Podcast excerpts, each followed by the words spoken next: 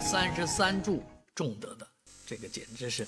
每逢佳节啊，这个快到春节了，啊，这个大奖就出来了，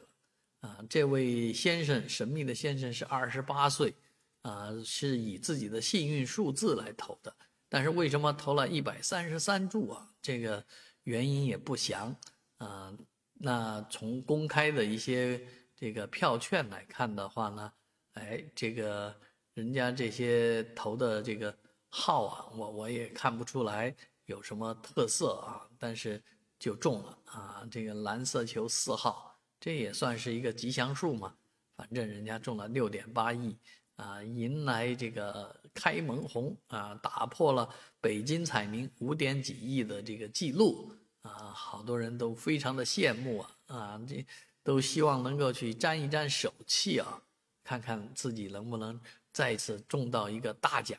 啊，当然前面有个二点几亿的那个大奖呢，让很多股民呢这个议论不止啊。而到今天这么一注彩票啊，这个中出六点八亿，自然也是让大家感受到啊，这个大奖确实是很多的啊，也是比较容易中到的嘛，